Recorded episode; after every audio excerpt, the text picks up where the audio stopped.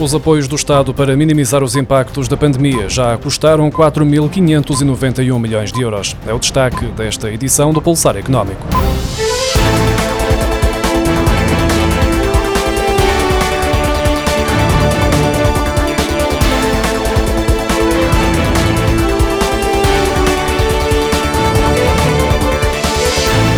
As medidas do governo para mitigar o impacto económico da pandemia e para reforçar a capacidade dos serviços médicos custaram 4.591 milhões de euros em 2020.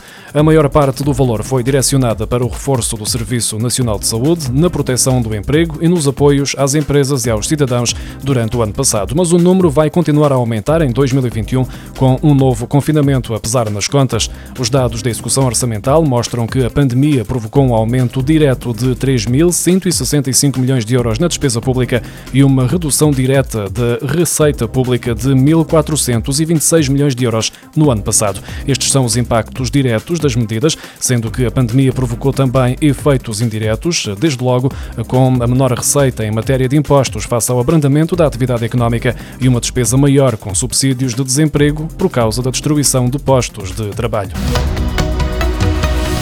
Há 20 anos, Portugal não conseguia exportar sequer 100 milhões de euros em medicamentos e hoje ultrapassa os mil milhões de euros, de acordo com Paulo Barradas, presidente da Blue Pharma. O gestor que falava na mesa redonda o desenvolvimento farmacêutico de Portugal para o mundo, no âmbito da comemoração dos 20 anos da Blue Pharma, referiu que em 20 anos o mercado dos medicamentos genéricos passou de uma cota de 0,13%, que era praticamente inexistente, para 48,7%, segundo dados do Infarmed, autoridade Autoridade Nacional do Medicamento e Produtos de Saúde. Paulo Barradas sublinhou ainda que o mercado dos genéricos veio trazer à indústria portuguesa uma grande oportunidade de colaborar com os doentes, democratizando o consumo, diminuindo a despesa, contribuindo para o aumento das exportações, terminando um ciclo com investimento em inovação. A avaliação que os bancos estão a fazer dos imóveis para fins de concessão de crédito à habitação subiu novamente em janeiro, atingindo um novo recorde.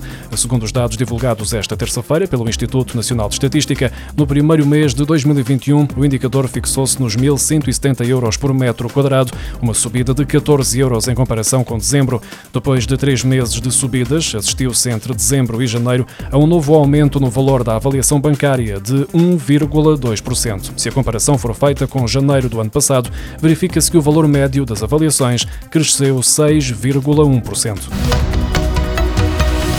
Um estudo do site Imovirtual mostra que 61,5% dos profissionais do setor imobiliário acreditam que o valor das casas não vai sofrer alterações. Ainda assim, 32% pensam o contrário. Estimam que o preço das habitações possa ter uma quebra na ordem dos 25%. O inquérito realizado pela Ipsos permite perceber as perspectivas dos agentes imobiliários com a evolução da pandemia. Esta iniciativa, feita a mais de 6 mil profissionais detentores de agências imobiliárias, que obteve 300 200 respostas provenientes de várias regiões do país, surge na sequência de outras lançadas em abril, junho e setembro de 2020 sobre o impacto da Covid-19 no mercado. Ainda segundo o mesmo estudo, cerca de 70% dos profissionais admitem que o número dos interessados em comprar casa no último mês, face ao mês anterior, desceu. A tendência mantém-se para os interessados em vender a sua residência, com 60% dos agentes a apontar mais um declive. Apesar da pandemia que tem vindo a provocar estragos significativos na economia em todo o mundo, a China registra agora o maior número de sempre de bilionários, com o país a superar os Estados Unidos e a Índia em residentes super ricos. A China foi o primeiro país a sofrer o impacto do SARS-CoV-2 no primeiro trimestre de 2020, mas também o primeiro a recuperar e a voltar a atingir o crescimento económico. O número de bilionários em dólares aumentou na China no ano passado, ao somar mais 253 cidadãos nestas condições, totalizando 900 292 bilionários, segundo o ranking da unidade de investigação Urun Report, que publica anualmente uma lista dos mais ricos do país asiático. Os Estados Unidos estão em segundo lugar com 696 bilionários e a Índia é o terceiro país do mundo com mais bilionários, com um total de 177. Governo vai deixar de conceder apoios às empresas para a aquisição de carros elétricos de passageiros. No âmbito do apoio à introdução no consumo de veículos de baixas emissões, as pessoas coletivas ficam excluídas, passando apenas a estar disponíveis os benefícios para particulares. Isto ao mesmo tempo que é reforçada este ano a verba destinada a financiar parte do valor gasto com a aquisição de bicicletas elétricas. Com esta alteração, as empresas passam apenas a ter acesso ao apoio de 6 mil euros para a compra de veículos ligeiros de mercadorias elétricos. A verba a distribuir nestes apoios é de 900 mil euros. Os comercializadores de energia vão ter de apresentar aos clientes que tenham perdido rendimentos durante a pandemia a possibilidade de pagar a fatura do gás em prestações. O regulamento que estabelece as medidas excepcionais no âmbito do Sistema Elétrico Nacional e do Sistema Nacional de Gás Natural foi aprovado pelo Governo e publicado esta terça-feira em Diário da República.